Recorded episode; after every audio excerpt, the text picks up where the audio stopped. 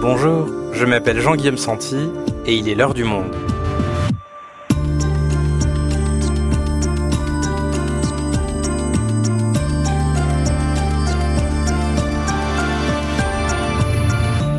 Aujourd'hui, nul ne sait précisément à combien s'élève la fraude fiscale en France, mais chaque année, plusieurs dizaines de milliards d'euros, voire davantage, échappent au contrôle du fisc et s'évaporent dans la nature. Alors, le gouvernement affirme aujourd'hui s'attaquer à ce problème avec un objectif défini par le ministre délégué au compte public, Gabriel Attal, faire payer ce qu'ils doivent aux ultra-riches et aux multinationales. Mais assiste-t-on là à une vraie réforme d'ampleur sur le contrôle fiscal ou à une opération de communication après une réforme des retraites controversée? Et puis, de quoi parle-t-on exactement? De fraude, d'évasion, d'optimisation fiscale? À quel point peut-on lutter contre des grandes fortunes devenues maîtres dans l'art de la dissimulation par multiples sociétés écrans interposées Anne Michel est journaliste au pôle enquête des décodeurs du monde. Elle nous explique. Fraude fiscale, le plan Attal est-il à la hauteur? Un épisode de Garance Munoz, réalisation Florentin Baume.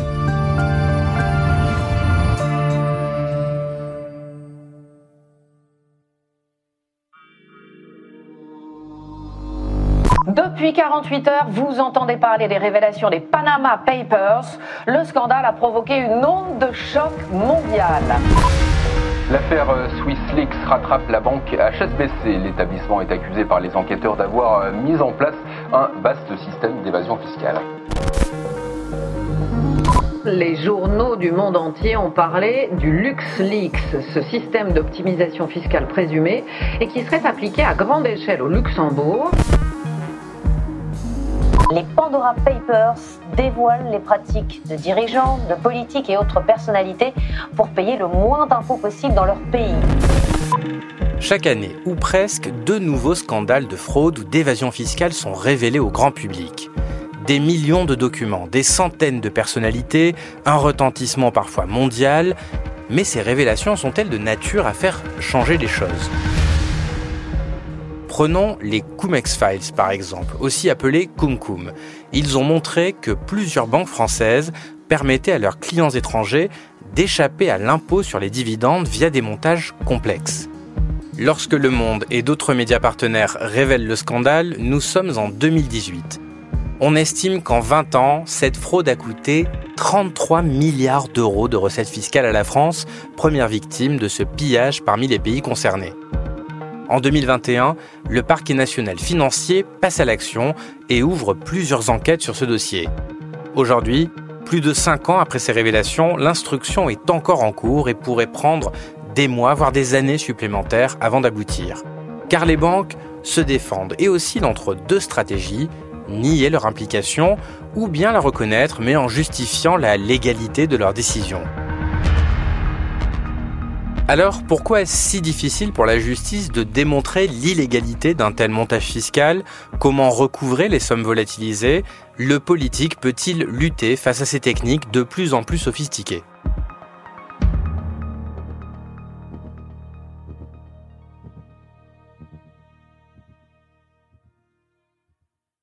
Anne, avant de rentrer dans les détails du plan qu'a présenté Gabriel Attal, on va commencer par la base, par les définitions. Est-ce que tu peux nous expliquer déjà ce que c'est que la fraude fiscale? La fraude fiscale, c'est illégal. C'est une action délibérée qui consiste, pour une personne ou une entreprise, à éluder tout ou partie des impôts dus à l'État, soit en ne déclarant pas une partie de ses revenus, donc en les dissimulant, soit en sous-évaluant le montant déclaré. Et à l'opposé de la fraude, il y a l'optimisation fiscale, qui elle est bien légale et qui consiste pour sa part à utiliser les dispositifs existants, c'est-à-dire des dispositifs qui sont prévus par le législateur pour alléger ses impôts. Donc il existe tout un arsenal de, techniques de défiscalisation pour payer le moins d'impôts possible. Et les particuliers ou les entreprises qui s'y adonnent ont souvent recours à des avocats fiscalistes qui les conseillent, euh, mais grâce à des moyens légaux. Ok, mais alors comment est-ce qu'on fait la différence entre les deux, entre ce qui est légal et ce qui est illégal? Mettons qu'en plus de présenter l'heure du monde, je possède une entreprise qui fait plein de bénéfices. Si je tente d'en délocaliser une partie aux îles Caïmans ou aux Bahamas, dans des paradis fiscaux, est-ce que je peux utiliser des moyens qui sont tout à fait légaux?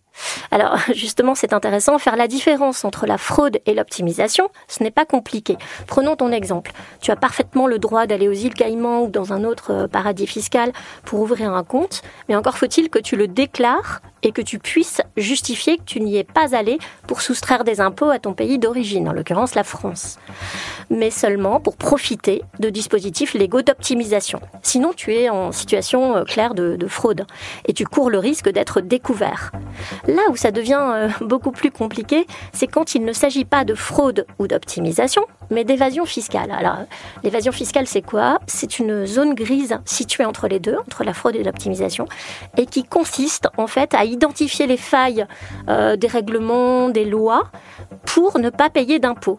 Et oui, tu as raison pour faire ça. Il y a tout un tas de techniques de montage financier qui permettent de léser le fisc. Ce n'est pas illégal, mais ça pose un problème d'éthique et surtout d'argent manquant pour les finances publiques, d'argent évaporé.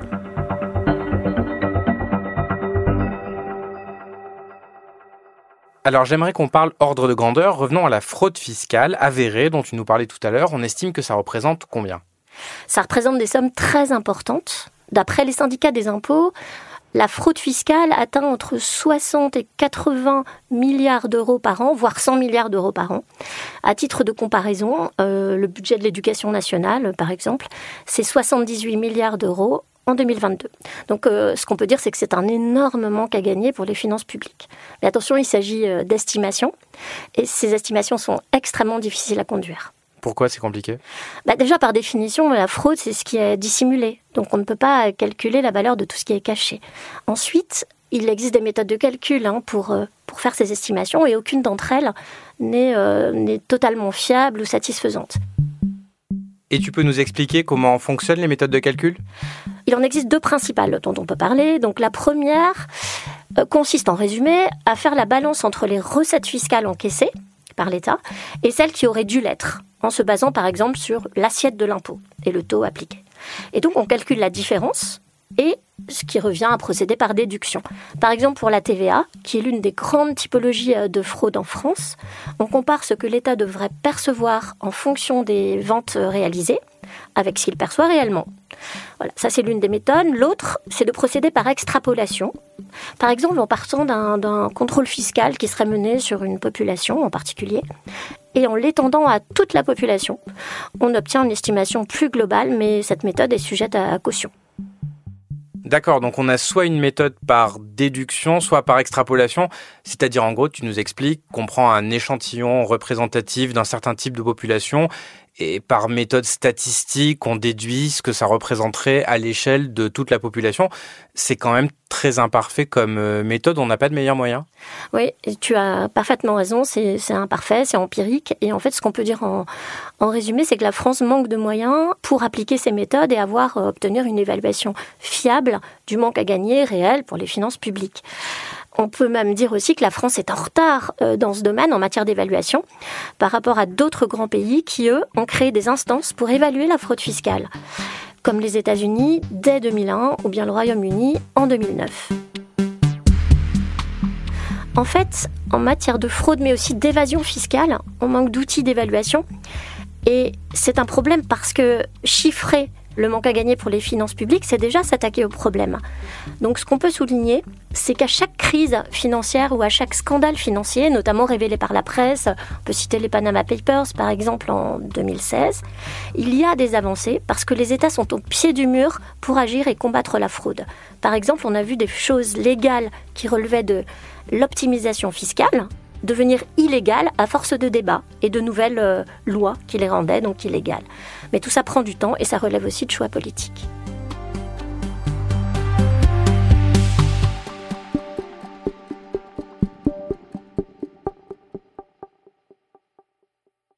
Alors venons-en maintenant au, plan du gouvernement. Qu'est-ce qu'il prévoit exactement? Alors je dirais que la grande avancée de ce plan, c'est l'objectif clairement posé de lutte contre la, fraude fiscale et notamment le changement en fait de, de braquet dans le discours du gouvernement sur les emplois alloués au contrôle fiscal. Ces dix dernières années, la tendance était clairement à la suppression d'emplois dans le contrôle fiscal, avec plus de 4000 euh, suppressions de postes intervenues, donc au détriment du, du contrôle. Là, le gouvernement prévoit 15% d'effectifs en plus, c'est-à-dire 1500 postes d'ici la fin du quinquennat en 2027. Donc c'est une façon de réarmer en quelque sorte le contrôle fiscal en ressources humaines c'est aussi la reconnaissance au passage hein, du travail euh, des agents du fisc et en même temps qu'un aveu d'échec de la politique qui a été menée euh, auparavant. Cela dit, il faut quand même euh, préciser quelque chose sur ce point, c'est que les, syndicats n'y trouveront certainement pas leur compte, car ce renforcement de moyens humains passera surtout, voire essentiellement, par des euh, redéploiements et non des créations d'emplois véritables. Et est-ce qu'avec cette politique, on pourra avoir une meilleure estimation de ce que représente la fraude fiscale en France? Oui, normalement oui. C'est l'objectif du gouvernement hein, qui a annoncé la création un conseil de l'évaluation des fraudes, donc euh, ce qui inclut, outre la fraude fiscale, la fraude sociale, qui sera composé d'experts et de parlementaires et qui sera présidé par le ministre des Comptes publics lui-même. Ce qui peut d'ailleurs, euh, sur ce dernier point, poser quelques questions en termes d'indépendance. Mais grâce à ce conseil, la France peut espérer avoir une estimation fiable de la fraude fiscale dès 2025, selon l'annonce du gouvernement. Parmi les autres points notables de ce plan, on peut aussi citer la mise en place d'une cellule de renseignement fiscal de pointe qui bénéficiera de toutes les techniques de renseignement classiques, écoute, euh, pose de balises, etc. et qui pourra théoriquement aller enquêter dans les paradis fiscaux pour euh, débusquer des schémas de fraude et éventuellement les sanctionner. Et alors, au niveau des sanctions pour lutter contre la fraude, justement, à quoi est-ce qu'on peut s'attendre? Alors d'abord, le plan euh, présenté par euh, Gabriel Attal prévoit la création d'un délit autonome d'incitation à la fraude fiscale, qui serait passible de trois ans de prison et d'une sanction pécuniaire. Et il s'agirait de poursuivre les intermédiaires financiers qui fournissent des schémas de fraude clés en main. Alors aujourd'hui, ces intermédiaires peuvent être appréhendés par la justice en fonction du délit de complicité de fraude fiscale, mais ça suppose qu'il y ait déjà une enquête pour fraude fiscale ouverte. Là, il s'agit d'un délit autonome, et donc cela pourrait viser des intermédiaires financiers qui euh, fournissent aux contribuables des kits juridiques clés en main pour frauder. Et est-ce qu'il y a d'autres nouvelles sanctions prévues? Oui, le plan prévoit aussi la création d'une sanction d'indignité fiscale, si toutefois cette sanction est validée sur le plan constitutionnel par le Conseil d'État. Cette sanction d'indignité fiscale créerait un symbole fort parce que ça voudrait dire que pour une fraude grave et avérée, quelqu'un pourrait perdre son droit de vote pour une période donnée. Alors les fraudeurs pourraient être aussi euh, condamnés à des travaux d'intérêt général, Gabriel Attal ayant déclaré qu'un grand patron pourrait devoir repeindre les murs hein, d'un centre des impôts. Je vois qu'il y a beaucoup de débats autour de cette euh, mesure qui a l'air de surprendre depuis ce matin. Et je m'étonne qu'on considère que c'est quelque chose de légitime et de normal pour, entre guillemets, le petit délinquant de droit commun, mais que quand il s'agit de fraude fiscale importante, on trouve ça curieux euh, de demander qu'il y ait des travaux d'intérêt général. Moi, excusez-moi, mais que le col blanc mette le bleu de travail euh, pour aller effectuer un travail d'intérêt général, ça ne me choque pas du tout. Une proposition qui a d'ailleurs été qualifiée de gadget par l'opposition, notamment à gauche, car les fraudeurs peuvent souvent négocier avec la justice une amende en échange d'une reconnaissance de culpabilité et donc un abandon des poursuites pénales. Un autre point important, Anne, c'est que ces fraudeurs fiscaux en col blanc, ils passent par des montages financiers internationaux très complexes sur lesquels tu as d'ailleurs fait plusieurs enquêtes pour le monde. Est-ce que la France toute seule peut vraiment régler le problème Non, pas du tout. Euh, la lutte contre la fraude fiscale, elle s'envisage clairement au niveau euh, européen, voire surtout international. Et c'est notamment pour ça que Gabriel Attal promet de lancer une grande initiative pour euh, la transparence fiscale, dont la France prendrait la tête. Alors pour l'instant, on n'a aucun détail sur la façon dont ce sera mis en œuvre, mais il pourrait y avoir deux options possibles. Soit favoriser l'interconnexion des registres de bénéficiaires effectifs des sociétés au niveau international. Ces bénéficiaires effectifs de sociétés, ce sont tout simplement les propriétaires euh, réels des sociétés. Soit, deuxième option, la création d'un cadastre financier qui est réclamé par des économistes comme Gabriel Zuckman et qui permettrait de recenser le patrimoine financier des plus riches. Alors, ce genre d'initiative pourrait passer par la fameuse COP fiscale qu'annonce justement également le ministre dans son plan et qui euh, est conçu bah, sur le modèle des, des COP pour le climat, où les pays se mettraient d'accord sur des mesures à adopter globalement, dont les mesures dont on vient de parler. Oui, mais entre l'annonce et aller convaincre tous les partenaires internationaux de procéder à une COP fiscale et de se mettre d'accord, on est d'accord que pour l'heure, c'est uniquement de la communication politique. Oui, on est vraiment dans l'effet d'annonce et la communication politique pour l'instant. Mais ce qu'on peut quand même souligner, c'est que cette idée de COP fiscale, pour laquelle Gabriel Attal aurait obtenu l'accord d'Emmanuel Macron, eh bien, c'est une demande que formulent les ONG et les parlementaires depuis des années. D'accord, donc quelques avancées sur le papier, mais encore faut-il que ces mesures soient donc réalisables. Anne, tu suis les dossiers de fraude fiscale depuis des années. Toi, qu'est-ce que tu en penses de ce plan au global? Bah, Je dirais qu'il y a un cap donné et que ce cap est important parce que la lutte contre la fraude fiscale lèse euh, les, finances publiques et donc les citoyens. Et il y a des avancées qui pourraient porter leurs fruits, mais là aussi il y a beaucoup d'annonces qui demandent à être euh, précisées et qui donc à ce stade relèvent de la communication politique. Alors il faut aussi avoir en tête, évidemment, que ce plan arrive à point nommé parce que le gouvernement veut répondre à la demande de justice sociale et refermer la séquence malheureuse des retraites. Mais comme il ne veut pas augmenter les impôts ni diminuer les dépenses qui ont explosé avec la politique du quoi qu'il en coûte, il s'attaque à un sujet consensuel, difficilement critiquable, la fraude fiscale. Et qu'est-ce qui relève davantage de la communication politique selon toi? Bah, Le symbole le plus clair de cela, ce sont les déclarations de Gabriel Attal sur la priorité donnée par le gouvernement de faire payer ce qu'ils doivent aux ultra-riches et aux multinationales, je cite. C'est vrai qu'il y a là un sujet important et que ces dossiers relatifs au, au, patrimoine sont ceux qui sont susceptibles de rapporter le plus si des fraudes sont constatées. Ce qu'il faut dire, c'est que les ultra-riches et les multinationales sont déjà contrôlés en quasi euh, temps réel par le fisc, qui évalue leurs déclarations très régulièrement. Donc, c'est surtout un coup de pression à ce stade mis sur cette catégorie de contribuables, mais c'est loin d'être révolutionnaire. Et pour monsieur et madame tout le monde, est-ce que ce plan change quelque chose? L'objectif, c'est de rassurer les classes moyennes en les, assurant notamment d'un droit à l'erreur systématisé au premier contrôle, même si dans les faits, c'est déjà pratiqué, c'est déjà souvent le cas. Donc l'objectif, il est clairement politique, il est de rassurer euh, ces classes moyennes. C'est peut-être aussi à des fins politiques que la fraude à la TVA est absente du plan, sauf par petites touches, parce qu'elle concerne surtout les petits entrepreneurs. Et alors, est-ce qu'il y a des manquements, des zones d'ombre dans ce plan? Oui, par exemple, ce qu'on peut noter, c'est qu'il n'y a pas d'objectif chiffré assigné à ce plan. Or, il paraît bien compliqué de bâtir un plan sans une feuille de route, une vraie stratégie, des objectifs. Là, on n'a aucune idée du niveau de recouvrement des impôts euh, escomptés. Or, aujourd'hui, ce qu'on sait, c'est qu'en rythme de croisière, le taux de recouvrement des créances issues du contrôle fiscal atteint à peine la moitié des sommes réclamées aujourd'hui. Donc c'est une question qui est extrêmement importante et qu'il est dommage de laisser de côté. Alors il y a aussi une autre question que le plan ignore totalement, c'est celle de l'évasion fiscale. On l'a vu, certaines techniques d'évasion fiscale appellent sans doute un changement des règles, et cela, ça n'est pas évoqué.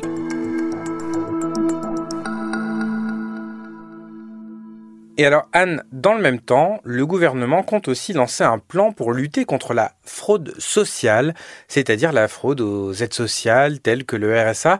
On est d'accord que ça n'a absolument rien à voir en termes d'ordre de grandeur de sommes à recouvrer. C'est très politique, voire assez à droite ici de lier les deux aspects. Oui, c'est éminemment politique. Faire comme si la fraude fiscale et la fraude sociale, qui concerne la fraude à la sécurité sociale, étaient les deux faces d'une même pièce, ça sert à satisfaire essentiellement un électorat de droite. C'est l'argent du contribuable. Il n'a aucune envie de voir que des personnes peuvent en bénéficier, le renvoyer au Maghreb ou ailleurs, alors qu'ils n'y ont pas droit. C'est pas fait pour ça le modèle social. Anne, on vient d'entendre une déclaration du ministre de l'économie, Bruno Le Maire, qui a déclenché de vives réactions à gauche. Beaucoup l'ont accusé de tenir un discours xénophobe, très à droite, sur, entre guillemets, l'assistanat. Mais en fait, que représente la fraude sociale par rapport à la fraude fiscale? Ces deux types de fraude peuvent difficilement être mis en rapport, que ce soit en termes d'échelle des sommes fraudées ou de techniques mises en place. Là aussi, c'est compliqué d'évaluer la fraude sociale. Les administrations concernées ne publient pas d'estimation, mis à part la caisse d'allocation familiale, qui en 2021 a chiffré le coût la concernant à 2,8 milliards d'euros. Mais pour être euh, précis, honnête, un tel chiffrage devrait aussi intégrer tous ces droits qui ne sont pas réclamés par les allocataires qui ne les demandent pas, soit parce qu'ils n'y arrivent pas, soit parce qu'ils ne savent même pas qu'ils y ont droit. Par exemple, pour le RSA, selon une étude de la Direction de la recherche, des études, de l'évaluation et des statistiques, l'adresse, publiée en février 2022, 34% des foyers éligibles au RSA n'en bénéficient pas chaque trimestre. Donc tu veux dire que l'État perd peut-être de l'argent sur de la fraude sociale, mais il en gagne sur toutes les aides qui ne sont pas réclamées par ceux qui y ont droit. C'est exactement ça. Et alors qu'est-ce que le plan Attal prévoit pour s'attaquer à la fraude sociale? On n'a pas encore les détails précis du plan, mais ce que l'on sait, c'est que les pistes qui ont fuité visent tout particulièrement les étrangers bénéficiaires d'aide. Parmi les mesures qui sont envisagées figure notamment le renforcement des contrôles des voyages effectués par les allocataires de minima sociaux grâce à la consultation des fichiers des compagnies aériennes. Une autre mesure, c'est de devoir résider au moins 9 mois par an en France pour pouvoir bénéficier de ces allocations, ou bien encore l'interdiction de verser des allocations sur des comptes non européens. Donc ce qu'on voit, c'est que si avec le volet fraude fiscale, il y a des avancées notables, qui sont saluées par des experts, y compris à gauche, il y a un rééquilibrage vers une droite assez dure du côté de la fraude sociale. Merci Anne. Merci Jean-Guillaume.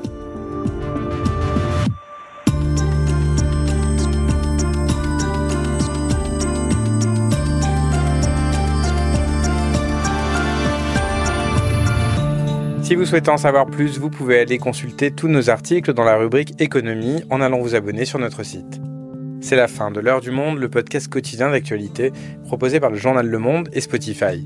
Pour ne rater aucun épisode, vous pouvez vous abonner gratuitement au podcast sur Spotify ou nous retrouver chaque jour sur le site et l'application lemonde.fr. Si vous avez des remarques, suggestions ou critiques, n'hésitez pas à nous envoyer un email à l'heure du monde L'heure du monde est publiée tous les matins, du lundi au vendredi. On se retrouve donc très vite. À bientôt.